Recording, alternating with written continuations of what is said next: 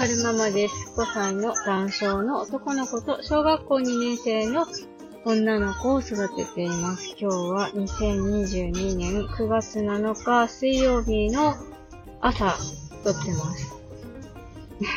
今日も夫の職場のその会社のお話をしたいなって思うんですけれども、先日、あの、がんサポートナースのさきこさんが、えっ、と、配信の中で5本を紹介されていて、うんと、どんな本だったかっていうと、タイトルが確か、なんだったっけ。自分で決められない人？自分で決断できない人？判断ができない人？だったかな。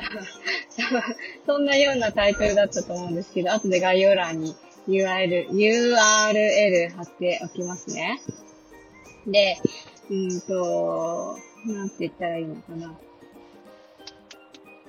発達障害があると思っ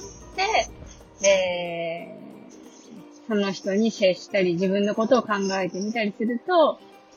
うんと、割と生きやす、生きやすくなるヒントが見つかるかもしれないよ、みたいな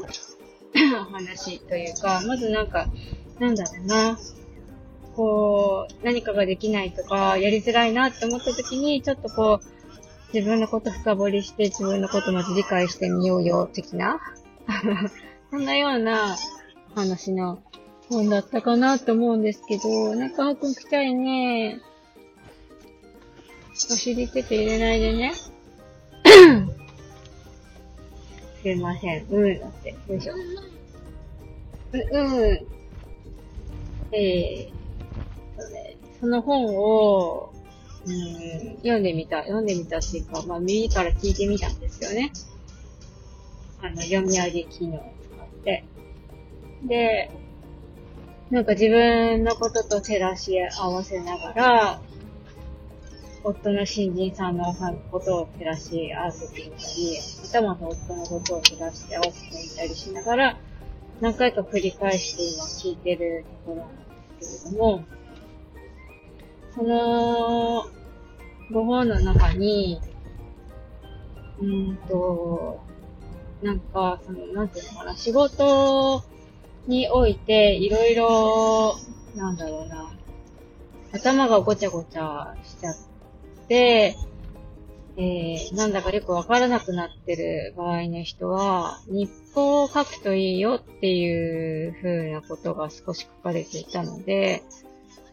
で、その、それをね、ちょっと夫に提案してみたんですよ。なんでかっていうと、新人さんが、まあ、とうちの業界初めてだから、あっくんお尻触らんといて。の、お尻かゆいね。お尻触らないでね。なんか気になるね。トントントン。お尻は触らないよ。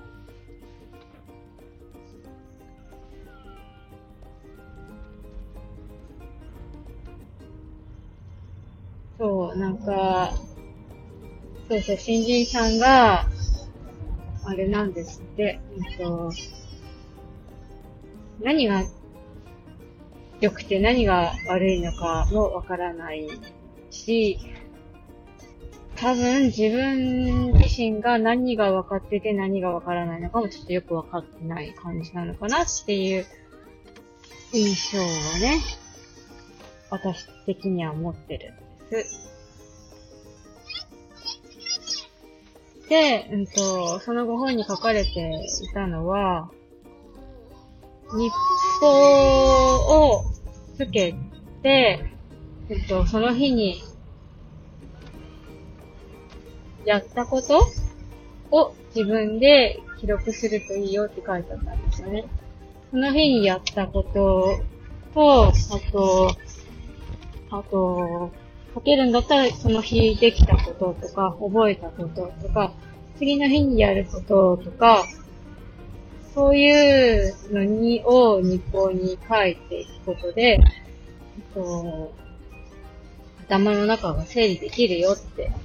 書いてあったんです。やっぱ、その頭の中だけで考えてると考えてまとまらないし、そういう日報みたいなものに、えー、書いて、えー、言語化すると、ああ、自分はこういうことやってたんだなっていうのがわかるっていうか、まず、言語化し、うんと、分かってないと言語化できないじゃないですか。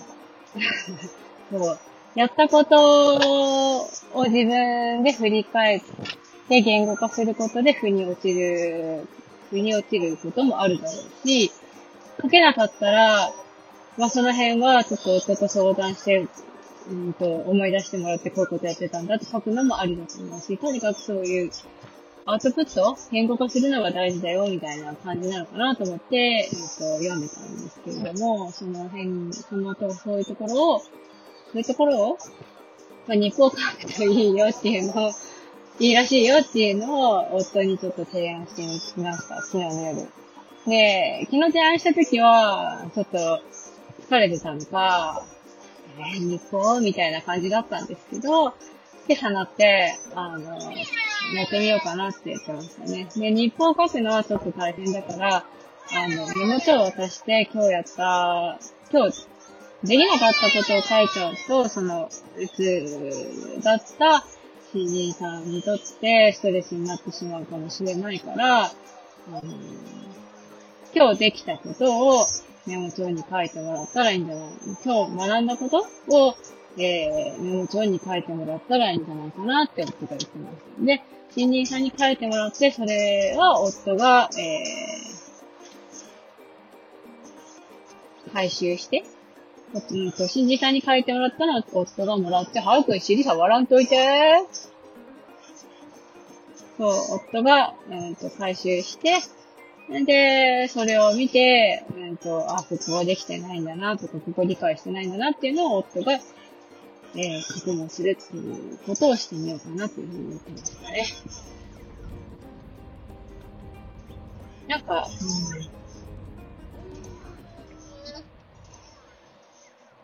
なんて言ったらいいのかな。すごく参考になるなと思って、えー、読み進めてました。いろんな、なんだろうな、特性が、いろんな特性があるっていうのは、えー、ここ数年 Voicy を聞いてても知ってはいたんですけど、改めてそうやって本で紹介されてるのを聞くと、あ、やっぱそうかそうかそうだよねって思うところが結構あって、なんかその、インプットするときにも視覚的情報、目から入る情報がインプットしやすい人がもいれば、えっ、ー、と、耳から入る情報がインプットしやすい人もいるし、うんと、図形がインプットしやすい人がいれば、図形が、にすると頭にスッと入ってくる人もいれば、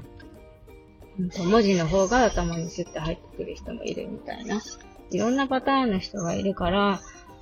なんか、それぞれね、自分だったり、えー、会社の上司だったりなんだりが、えー、そういう特性をよく理解して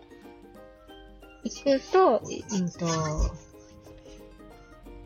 自分だったら生きやすくなるし、他がそうなんだったら、うんと、そういう特性を知ることで、えー動かしやすくなるみたいな、そういうことなのかなと思って読み進めてました。そう。なんか、合わない、合ってない自分特性、自分が苦手とすることを無理やりね、えー、なんだろうな、教え込まれてもなかなか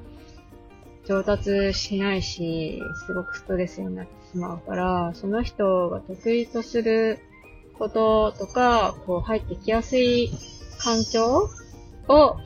えー、セッティングしてあげることで、うんと、その人の能力が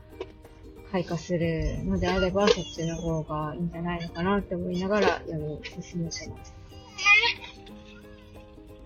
そう。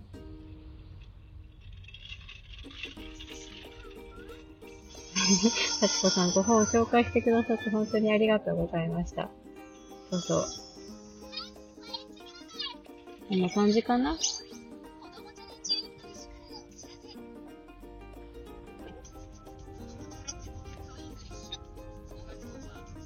ハーくん昨日、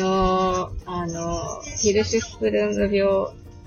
腸の病気なんですけど、ヒルシュスプルング病の定期外来診察に行ってきて、先生にお腹触ってもらったんですけど、コロコロしたものがちょっと溜まってるよっていう風に言ってたので、ちょっとね、なんかプシプシ臭いを鳴らしてるし、ちょっと、うん、ヒヤヒヤしてるんですよね。さっきからお尻触ろうとしてるし。保育園でいっぱい出るといいね、ハッピーね。よし、信号で止まれそうなのでおしまいにしたいなと思います。えっと、え今日、夫に新人さんに日報書いてみたらどうかなっていう風な提案をしてみたっていう話でした。最後までお聴きくださいましてありがとうございました。それでは、また。